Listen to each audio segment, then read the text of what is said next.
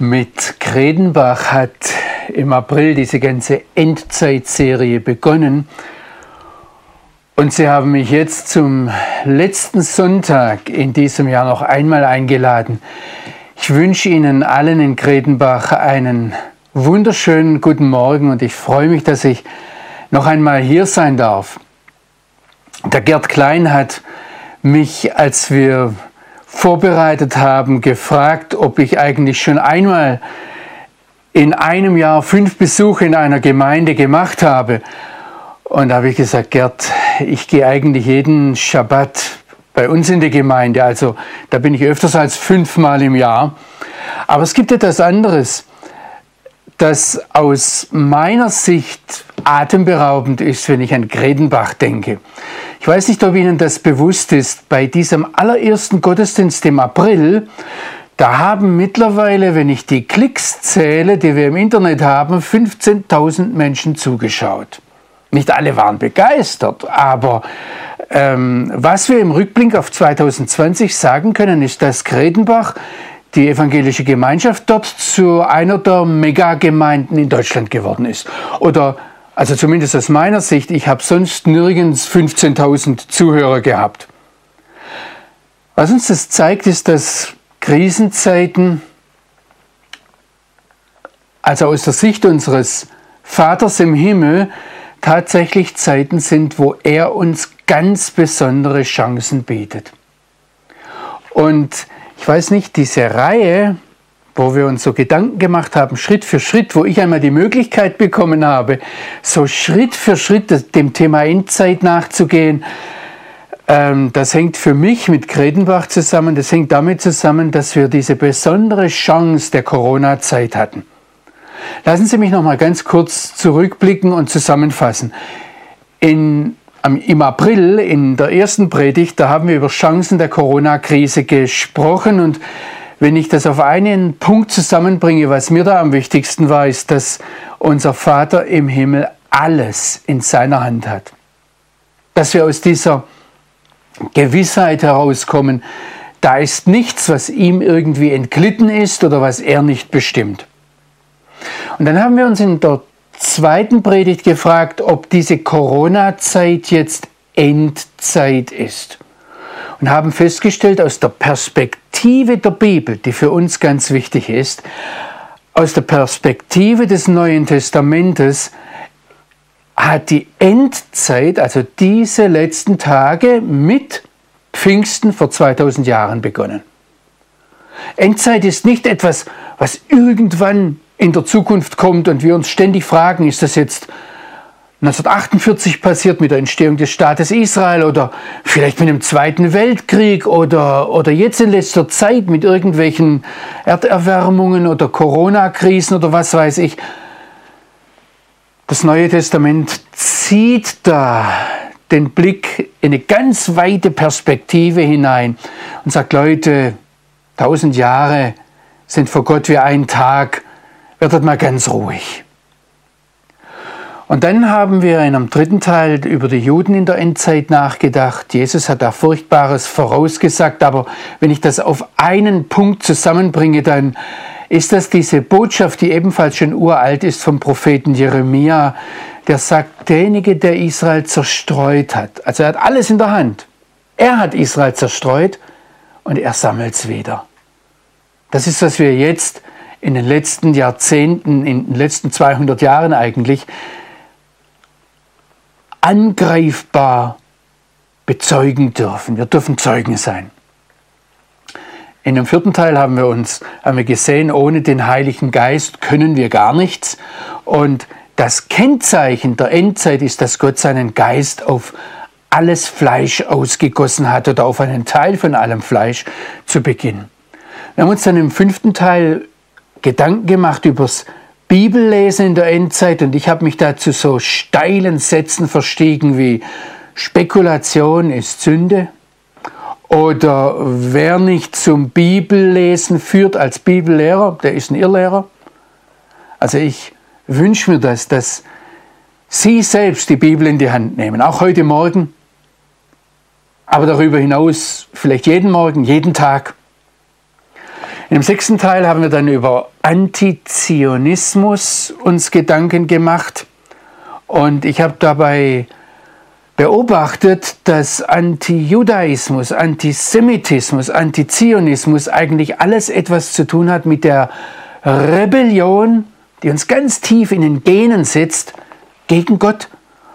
Und mir war wichtig, dass dieser diese Rebellion gegen Gott, ganz gleich, ob sie sich jetzt als Antijudaismus, als Israelkritik, als Antizionismus, als Antisemitismus zeigt, dass die den zerstört, der hasst. Und ich möchte es nochmal ganz dick unterstreichen. Ich mache meinen Mund so weit auf gegen diese Phänomene, nicht weil ich Angst um Israel hätte sondern ich habe große Sorge um uns Nichtjuden. Und auch jetzt in den Kommentaren, die es zu diesen, ähm, zu diesen Videos zur Endzeit gab, waren Kommentare dabei, die hat YouTube gelöscht, weil sie zu antisemitisch waren. Ganz fromm, wo mir jemand sagt, ich bin doch gläubiger Christ. Aber das, was die Juden machen, die Juden, der Zionismus, das ist Satanismus. Solche harten Worte sind da gefallen. Ich möchte hier ganz, ganz deutlich sagen, das zerstört nicht Israel, dieser Hass oder diese, vielleicht sagen wir feiner, diese Kritik, sondern das zerstört mich, wenn ich hasse. Und dann haben wir uns in einem siebten Teil über das Opfern in der Endzeit Gedanken gemacht, Gott gibt uns eine Chance, ihm etwas zu geben. Das ist faszinierend, atemberaubend. Das packt mich auch immer wieder, wenn ich darüber nachdenke. Und dann im, im letzten Teil, da ging es um den Tempel in der Endzeit und mir war das ganz wichtig, das wird auch heute nochmal auftauchen, dass Gott in unserer Mitte wohnen möchte, dieses Verlangen, wo Gott auf uns zukommt und sagt, Leute, ich möchte mit euch Gemeinschaft haben. Wenn wir jetzt endlich, endlich zu dem Thema kommen, ich glaube zu dem, das war schon in der Diskussion, als ich in Kredenbach im April eingeladen war, also wenn wir uns jetzt Gedanken machen über die Gemeinde in der Endzeit, dann sollten wir diese zurückliegenden Serien oder, oder Beiträge irgendwo im Hinterkopf behalten. Und was ich ganz strikt mache, man kann über Gemeinde sehr, sehr viel sagen. Ich gehe jetzt ganz strikt diesen Texten nach, die, die wir uns angesehen haben, wo es um die Endzeit, diese letzten Tage geht. Und ich möchte Ihnen eigentlich vier Beobachtungen weitergeben. Die erste Beobachtung ist, die Gemeinde sind die Menschen, die seit jenem ersten Pfingsten diesen Geist des einen wahren, lebendigen Gottes bekommen haben. Also Gemeinde sind die Menschen, auf die dieser Geist ausgegossen wurde und die von diesem Geist gepackt wurden, erfüllt wurden und all das, was dieser Geist in ihnen dann macht. Gemeinde, wenn ich das ernst nehme, von Pfingsten beginnt die Endzeit bis zum großen Tag des Herrn, dann ist Gemeinde, dann sind diese Menschen, auf die der Geist ausgegossen wurde, eine rote Linie, die sich durch diese Endzeit hindurchzieht. Wir hätten gern, dass wir die rote Linie durch die Weltgeschichte sind, aber das ist das Volk Israel. Die rote Linie durch die Endzeit, so der rote Faden, wo man das verfolgen kann, das ist die Gemeinde. Sie setzt sich zusammen aus Juden und Nichtjuden. Es hat alles mit Juden begonnen. Paulus greift das auch im Römerbrief auf, wenn er sagt, den Juden wurde zuerst das Evangelium verkündigt, musste zuerst verkündigt werden und dann erst wurde er frei, um den Nichtjuden das zu sagen. Aber letztendlich, was die Gemeinde auszeichnet, ist, dass da immer, auch wenn sie mit der Zeit hauptsächlich heidenchristlich wurde, also von Nichtjuden bestimmt wurde, es gab immer diese Menschen aus dem jüdischen Volk, die zur Gemeinde gehört haben. Als Erinnerungszeichen daran, dass Gott sein Volk nicht verstoßen hat. Sagt nicht ich, sagt der Paulus in Römer 11. Aber die Gemeinde, das sind ganz unterschiedliche Menschen aus ganz unterschiedlichen Sprachen, Kulturen. Da in der Gemeinde gibt es ganz unterschiedliche Geschmäcker, sagen wir, Geschmacksrichtungen, Prägungen, Erkenntnisse. Gemeinde zeichnet sich dadurch aus, dass sie nicht die Versammlung der Gleichgesinnten sind, so ein Club derer, die alle miteinander übereinstimmen. In der Gemeinde auf die der Herr seinen Geist ausgegossen hat, gibt es ganz unterschiedliche theologische Überzeugungen.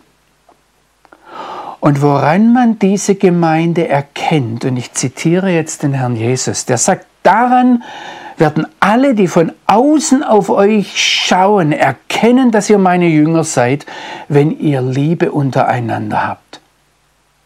Das hätte er nicht sagen müssen, wenn er sich darüber im Klaren gewesen wäre, in der Gemeinde sind alle einer Meinung. In der Gemeinde haben alle politisch die gleiche Ausrichtung. In der Gemeinde haben alle denselben Musikgeschmack. Oder in der Gemeinde, da sind alle Fans von einem Prediger, Priester, wie auch immer, ja. Sondern er wusste, das sind ganz unterschiedliche Menschen zusammen. Und was die auszeichnet, ist, dass sie Liebe untereinander haben über alle Unterschiede hinweg. Denke, dass das eine der großen Herausforderungen in der Endzeit ist, von der schon Jesus gesagt hat, da wird die Liebe kalt werden.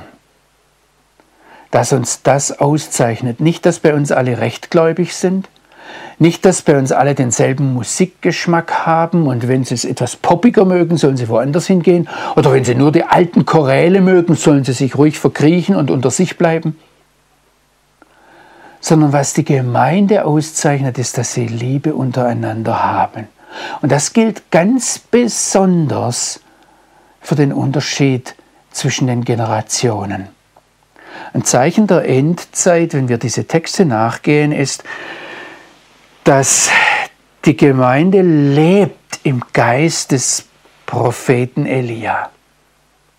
Und was den Propheten Elia ausgezeichnet hat oder auszeichnet, gerade für sein Wirken in der Endzeit, da heißt es, er wird das Herz der Väter zu den Söhnen kehren. Und dann, es ist interessant, zuerst das Herz der Väter zu den Söhnen.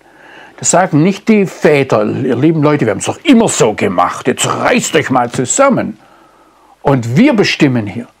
Sondern das Herz der Väter geht zu den Söhnen und als Antwort kommt das Herz der Söhne zu den Vätern. Also auch da ist Liebe da. Gemeinde zeichnet sich dadurch aus, dass Generationen so miteinander in der Gemeinde umgehen, wie sich der lebendige Gott das vorgestellt hat, als er uns geschaffen hat, mit dem Potenzial, mit der Begabung des Älterwerdens. Es gibt auch eine Begabung des Jungseins, aber keiner von uns bleibt ewig jung. Und keiner uns wird alt geboren. Also, dass wir ständig im Wandel sind, gehört zu unserem Geschöpfsein. Das hat Gott so gewollt. Und das ist eine Herausforderung, mit der die Gemeinde in einer bestimmten Weise umgeht. Und die Gemeinde, das ist mir jetzt noch ganz wichtig, das sind diejenigen, die das Wort Gottes praktizieren. Auch das ist eine Frucht des Geistes. Auch das ist etwas, was der Geist bewirkt, dass wir das Wort tun und hören. Denken Sie ans Bibellesen zurück in der Endzeit. Wir sind nicht nur, sagt der Jakobus, Hörer, sondern Täter des Wortes. Und da ist mir ein Text, den ich Ihnen gern vorlesen möchte, richtig ins Gesicht gesprungen. Da sagt Jeshua, Jesus, Wer meine Anweisungen, meine Gebote hat und sie bewahrt, der ist es, der mich liebt. Und ich werde ihn lieben und mich ihm offenbaren. Da spricht zu ihm Judas, nicht der Iskariot, Herr, was bedeutet das, dass du dich uns offenbaren willst und nicht der Welt? Und dann kommt Jesus noch einmal darauf zurück und sagt zu ihm, wer mich liebt, der wird mein Wort halten. Und mein Vater wird ihn lieben und wir werden zu ihm kommen und Wohnung bei ihm nehmen. Denken Sie an den Tempel? Wer mich aber nicht liebt, der hält meine Worte nicht. Das Wort, das ihr hört von mir, ist nicht mein Wort, sondern das des Vaters, der mich gesandt hat. Was Jesus hier macht, ist, er, er tritt all denen, ich sage jetzt einmal ins Gesicht, die davon reden, dass Gott bedingungslos liebt. Er sagt, nein, nein, nein, nein. Nur derjenige, der mein Wort tut, der liebt mich und ich werde ihn lieben und der Vater wird ihn lieben. Gemeinde zeichnet sich aus im Umgang mit dem Wort Gottes. Und ich denke, dass das heute eine ganz, ganz wichtige Sache ist. Dass wir uns da auch fragen, das ist ein Symptom. Und es wird die Zeit kommen, dass Jesus Menschen trifft, die sagen zu ihm, Herr, Herr, und er sagt, ich habe euch nicht gekannt, denn ihr habt nicht getan, was ich euch gesagt habe. Ich muss Ihnen vielleicht hier eines dazu sagen, wenn ich Ihnen diese Dinge weitersage, ich, ich, ähm, ich sage es jetzt mal so salopp, ich spuck mir da selber immer ins Gesicht, weil das alles Dinge sind, auch was nachher kommt, die mich selbst herausfordern in meiner täglichen Lebensführung. Also das Erste ist, die Gemeinde sind die, auf die der Geist ausgegossen ist. Die zweite Sache ist, wenn man jetzt ganz von außen anguckt, die Gemeinde sind diejenigen, die evangelisieren. Nicht diejenigen, die sich verkriechen, sondern die hinausgehen, das Wort Gottes verkündigen, weil sie wissen, die Überschrift über der Endzeit ist, und das kommt in diesen Endzeittexten vor, im Joel, den der Petrus zitiert und dann auch nachher der Paulus, die Überschrift der Endzeit ist, jeder, der den Namen des Herrn einruft, wird errettet werden. Ich lese Ihnen das einmal vor, das kommt im weiteren Umfeld der, der, des Textes, über den der Petrus an Pfingsten gepredigt hat, in Joel 2. Da heißt es auch jetzt, prophetischer Ausspruch des Herrn, kehrt um und da taucht im Hebräischen etwas auf, das ich gerne so ins Deutsche hineintragen möchte. Kehrt um bis zu mir mit eurem ganzen Herzen. Also das Wort umkehren, fromm würden wir sagen, Buße tun, das äh, ist, dass wir in eine Richtung marschiert sind und dann uns umdrehen. Aber was jetzt Gott sagt, es reicht nicht, dass du dich umdrehst, dass du deinen Blick wendest, sondern komm bis zu mir. Ganz oft hat Buße tun, hat Umkehren etwas damit zu tun, dass wir einen Weg zurückgehen.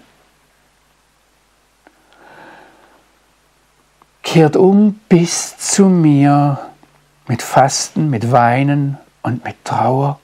Zerreißt eure Herzen, nicht eure Kleider. Kehrt um zum Herrn, eurem Gott, denn gnädig und barmherzig ist er. Er hat einen langen Atem. Er ist groß an Gnade und lässt sich des Bösen gereuen. Wer weiß, Vielleicht geht er um und es reut ihn. Ich mag diesen Unterton in, im Propheten Joel, weil es, das habe ich hier in Israel kennengelernt, der Gott Israels, der Gott, der sich in der Endzeit faszinierend noch einmal ganz neu offenbart hat, das ist ein Gott, mit dem wir reden können, ein Gott, mit dem wir verhandeln können. Und der Prophet Joel sagt hier, vielleicht hinterlässt er noch nach sich einen Segen, die Möglichkeit zu Speis- und Trankopfer für den Herrn, euren Gott. Hören Sie, wie Gott da, wenn er sich uns zuwendet, uns eine Chance gibt, ihm etwas zu geben. Speis- und Trankopfer. Er lädt uns ein zum Essen. Beispiele für solche evangelistische Predigten haben wir beim Petrus, und wenn wir wie im Hebräerbrief einfach die Funktion von Jeshua, das Wesen von Jeshua, von Jesus beschreiben, dann ist das eigentlich schon Evangelisation. Also es geht hier jetzt nicht darum, ein bestimmtes Schema zu vertreten. Es besteht nicht, geht nicht darum, eine Firma aufzubauen oder eine richtige Ideologie zu verbreiten. Wir würden sagen, fromm Lehre. Ja? Sondern es geht ganz praktisch darum, Gemeinde sind diejenigen, deren Herz brennt für die verlorene, zugrunde gehende, kaputtgehende Welt. Und sie wünschen sich, dass diese Welt gerettet wird. Evangelisation bedeutet nicht, dass ich jemanden umdrehe und der dann plötzlich so denkt wie ich, sondern Evangelisation bedeutet, dass ich jemanden auf den rechten Weg zurückbringe, dass wir ihn retten. Auch wenn er dann woanders in die Gemeinde geht, auch wenn er eine andere theologische Auffassung hat oder andere Musik mag als ich. Jesus hat das oder spricht das ganz besonders mit der Endzeit an, wenn er sagt, dieses Evangelium von der Herrschaft des einen wahren lebendigen Gottes, von der Königsherrschaft, dass er der Herr ist. Dieses Evangelium wird verkündigt in der ganzen Menschheit zum Zeugnis für alle, auch nicht-jüdischen, also heidnischen Völker. Alle müssen das hören.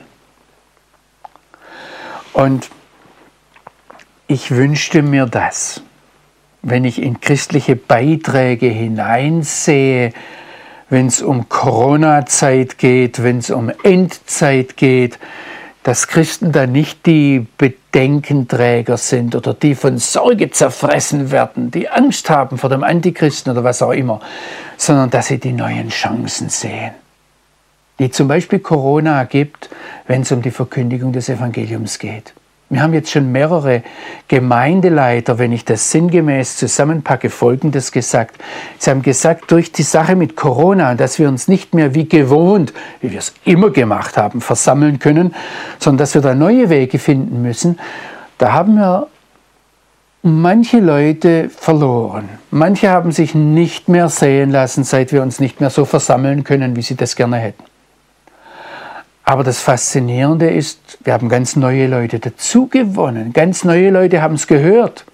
Wenn wir nochmal an Kredenbach denken, da wären, wenn ich im April gekommen wäre zum 100-jährigen Bestehen, ich weiß es nicht, vielleicht 50, vielleicht 100, vielleicht 200, vielleicht 300 Menschen gesessen.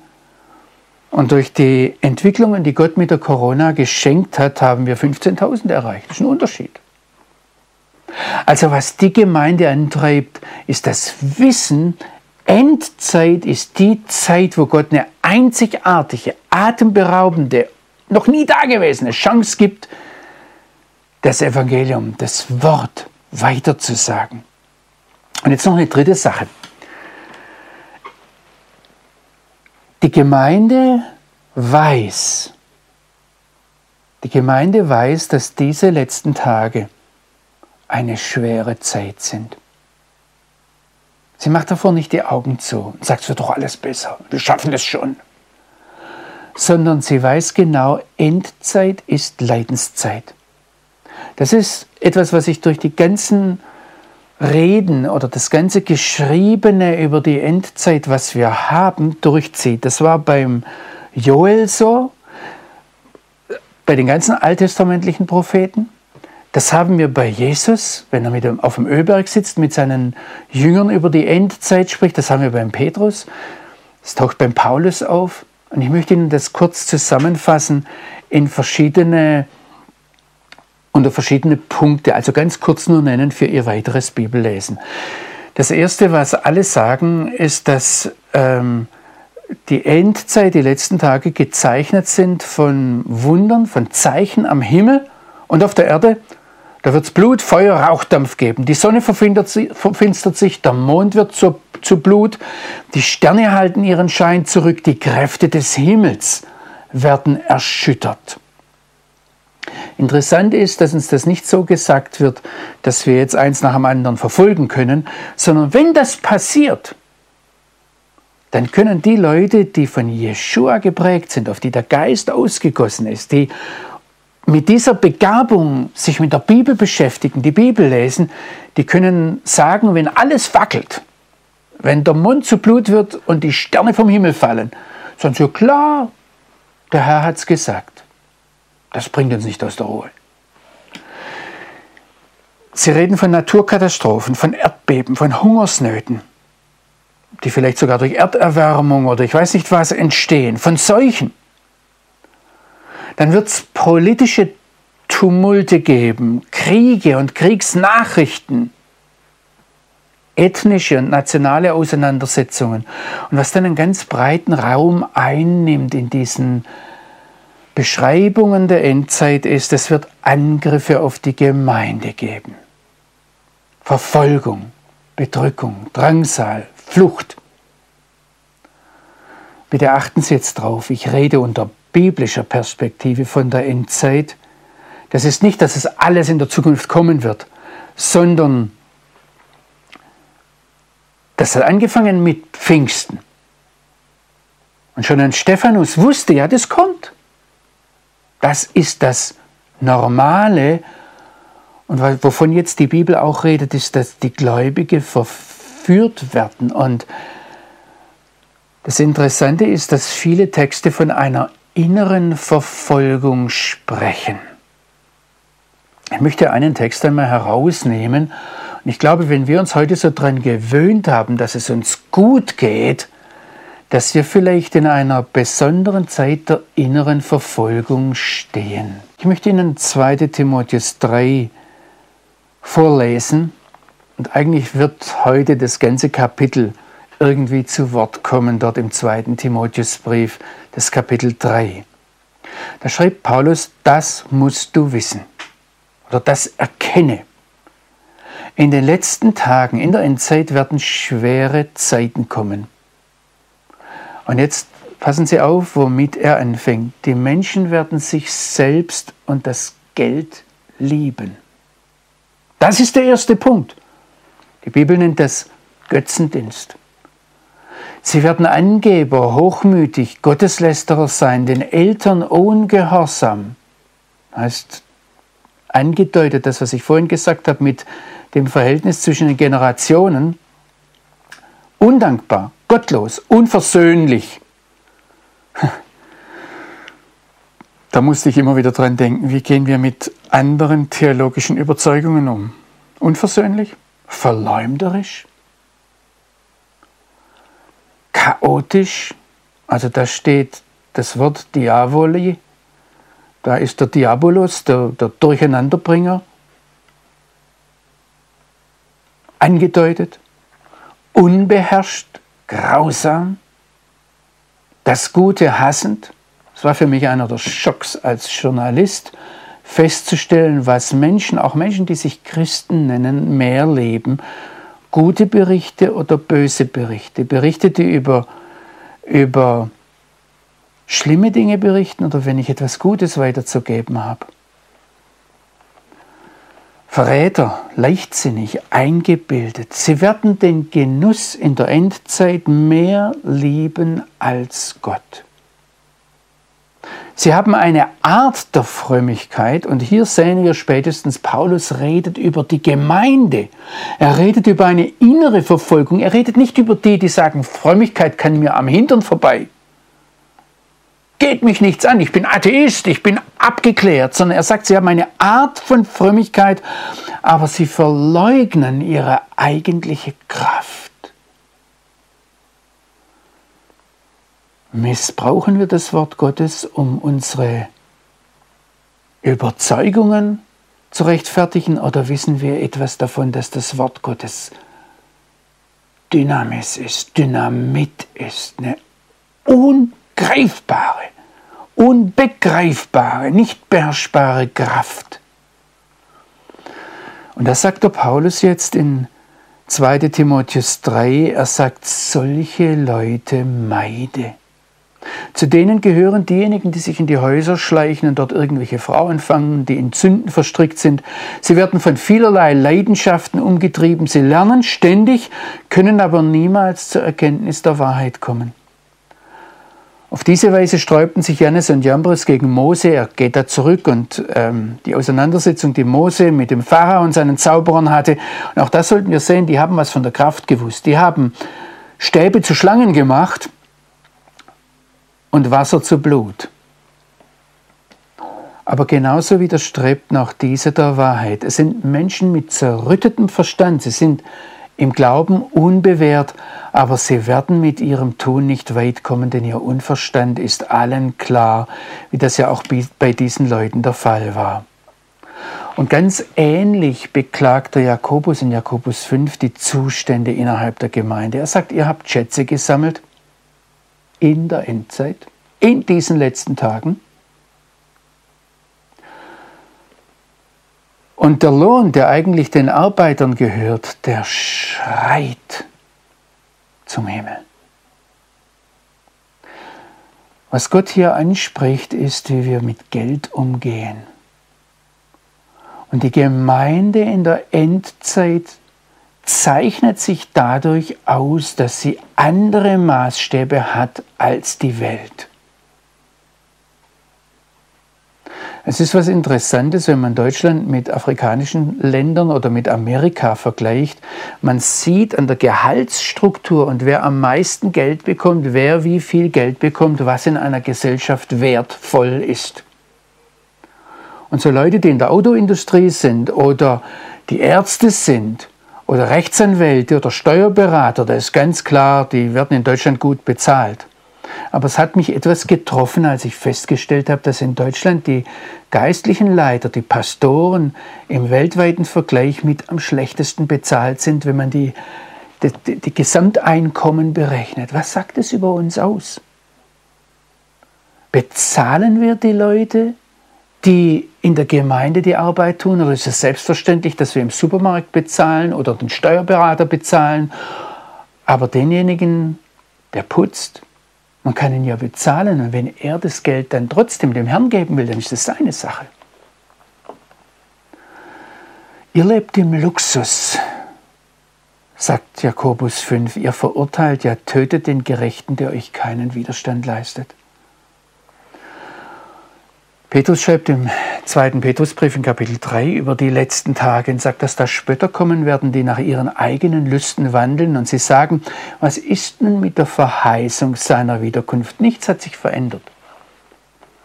Und äh, das hat mich deshalb getroffen, weil es bis in die Gemeinden hineinkommt, dass heute Endzeit ein Thema ist, das überlässt man den Spezialisten. Das schiebt man weg. Da, wurde, da hat man sich so viel verrechnet, das geht uns nichts an. Und dann kommt eine weitere Sache, die zur inneren Verfolgung gehört, die ethische Orientierungslosigkeit. Ich habe den großen Eindruck, dass die große Gefahr, festen Eindruck, dass die große Gefahr in der Endzeit nicht von außen für die Gemeinde kommt, sondern von innen. Und wenn Jesus von Lügenmessiasen spricht, von Lügen oder falschen Propheten, bis hin zum Antichristen, wo es heißt, dass er sich in das Heiligtum des Herrn setzt. Er ist ein Mann der Gesetzlosigkeit. Er sagt, das Gesetz gilt nicht, ich bin nicht unter dem Gesetz. Und wir sind heute an einem Punkt angekommen, wo in der Gemeinde etwas für normal, etwas für selbstverständlich, etwas für annehmbar, vielleicht aus seelsorgerlichen Gründen, genannt wird oder bezeichnet wird, was die Bibel ein Gräuel nennt. Und mich wundert es nicht, dass da Endzeitteste von einem Gräuel der Verwüstung sprechen. Das heißt von einem Gräuel, das verwüstet, das kaputt macht, das zerstört. Da brauche ich keinen Tempel in Jerusalem. Da brauche ich keinen Tempelberg. Und ich glaube, diese ganzen Warnungen wären auch sinnlos, wenn es darum ginge, dass das jüdische Volk irgendwann einen Tempel baut und dann der Antichrist kommt und die Juden verführt und alle Bösen und wir sitzen da und gucken uns das an und sind davon überhaupt nicht berührt. Paulus und Petrus und Jesus und die Propheten nennen diese Dinge, weil die größte Gefahr aus der Gemeinde herauskommt, weil es unser Problem ist Weshalb sagt uns die Bibel diese schrecklichen Dinge jetzt voraus, um uns in die Lage zu versetzen, so eine Chronologie der Zukunft herzustellen? Ein Bibelpanorama, einen genauen Ablauf der Endzeit, wo wir dann ganz genau sagen können, wann was passiert? Jesus sagt, und seine Apostel unterstreichen, seid wachsam, seid vorbereitet. Vorbereitet sein bedeutet, wenn wir das von den Soldaten her nehmen, dass man sich alle Szenarien überlegt, die passieren könnten. Und dann viel Zeit verwendet, um das durchzudenken, durchzuüben, da hinein zu investieren, was uns von hinten packen könnte. Seid vorbereitet, dass euch niemand in die Irre führe. Aber dann kommt das andere, was Jesus ganz wichtig ist. Erschreckt nicht. Das muss geschehen. Und das habe ich am Anfang schon gesagt, wenn es um den Himmel geht, aber auch um die ganzen anderen Dinge.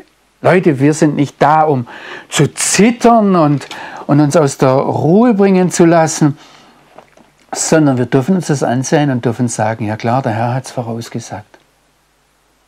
Es ist eine ernstzunehmende Warnung, wir sollen vorbereitet sein, aber es haut uns auch nicht vom Hocker. Es haut uns nicht um.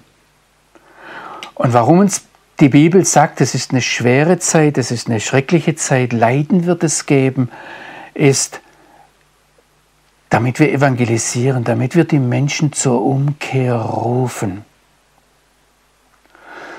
Welche Anweisungen gibt uns jetzt die Bibel? Ich, ich gehe immer diesen selben Texten nach und ich möchte Sie dann nochmal ähm, einfach ermutigen, diese Texte auch anzusehen, zu fragen, warum sagt uns das die Bibel und dann, welche Anweisungen gibt es da? Die Anweisung ist nicht, äh, rechnet aus und erkennt den Antichrist und passt auf, wenn er, hm, ich weiß nicht was bringt, das Zeichen des Tieres oder so, sondern er sagt als erstes, seid geduldig, Brüder. Bleibt unten, wenn wir das wörtlich übersetzen. Festigt eure Herzen, damit ihr euren eigenen festen Stand nicht verliert. Woran man Gemeinde in der Endzeit erkennt, ist, dass sie fest gegründet ist, fest steht. Und dann, ich zitiere hier übrigens Jakobus 5 im Zusammenhang, seufzt nicht, Brüder, gegeneinander. Beklagt euch nicht einer über den anderen. Ach, wie schwer ist das in der Gemeinde bei uns. Ach, wie schlimm. Wie toll, dass ich wegen Corona nicht mehr in die Gemeinde muss oder so ähnlich. Ja? Ähm, nein, das war jetzt etwas ironisch gemeint. Seufzt nicht, Brüder, sagt der Jakobus, gegeneinander, damit ihr nicht verurteilt werdet. Nehmt als Vorbild, Brüder, des Leidens und der Geduld die Propheten, die im Namen des Herrn geredet haben. Ich gehe nochmal zurück zum Paulus, zu 2. Korinther 3 und lese dort weiter. Da sagt Paulus zum Timotheus, du aber bist mir nachgefolgt in der Lehre, in der Lebensführung, in der Zielsetzung, im Glauben, im langen Atem, in der Liebe, im Drunterbleiben. Mir ist es ganz wichtig, dieser lange Atem, dieses Drunterbleiben, dieses Aushalten. Ich glaube, es ist eines der großen Probleme, das wir heute haben. Wenn ich sehe, wie mir der Atem ausgeht und ich dann manchmal etwas neidisch werde auf die Jüngeren, die so voller Elan ganz von vorne anfangen dürfen. Oder wenn ich die etwas Älteren ansehe, die mit Verbitterung zu kämpfen haben, da brauchen wir einander. Du bist mir nachgefolgt, sagt Paulus zum Timotheus, in der Verfolgung, in den Leiden, die ich in Antiochien erlebt habe, in Ikonien, in Lystra.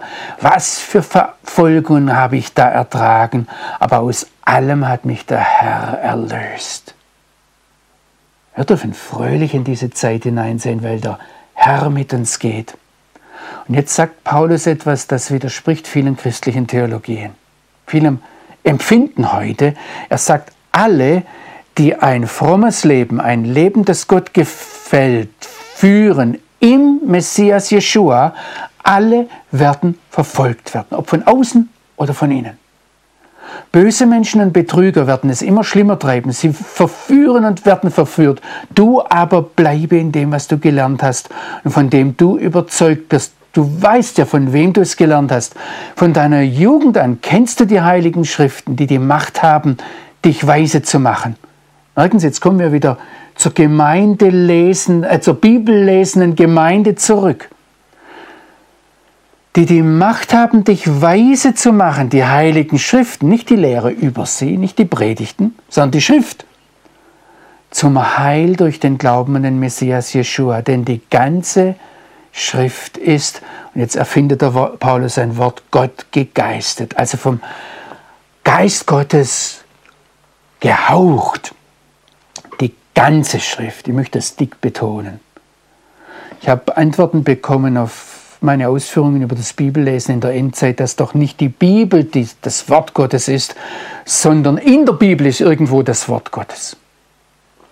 Da gibt es etwas, was heute das Bibellesen zersetzt. Die ganze Schrift ist Gott gegeistet und nützlich zur Lehre, zur Überführung, zur Neuorientierung, zur Erziehung in der Gerechtigkeit, damit der Mensch, der zu dem einen wahren, lebendigen Gott gehört, vollkommen sei, zu jedem guten Werk befähigt. Es geht darum, was wir tun, was sich als Frucht in unserem Leben zeigt. Petrus schreibt, auch im Blick auf die Endzeit, im dritten Kapitel seines zweiten Briefes, ihr sollt euch auszeichnen durch heiligen Wandel und Gottesfurcht. Ist es das, was uns als Gemeinde in der Endzeit auszeichnet? Bemüht euch darum, unbefleckt und tadellos vor ihm erfunden zu werden, in Frieden. Also es geht nicht darum, die anderen, wie böse die sind, sondern dass wir bis in unser tiefstes Innerstes hinein, bis in unsere Gedanken hinein, bis in unsere Prioritäten hinein, geprägt sind von der Heiligkeit, die den lebendigen Gott auszeichnet, die wir am Heiligtum am Tempel lernen.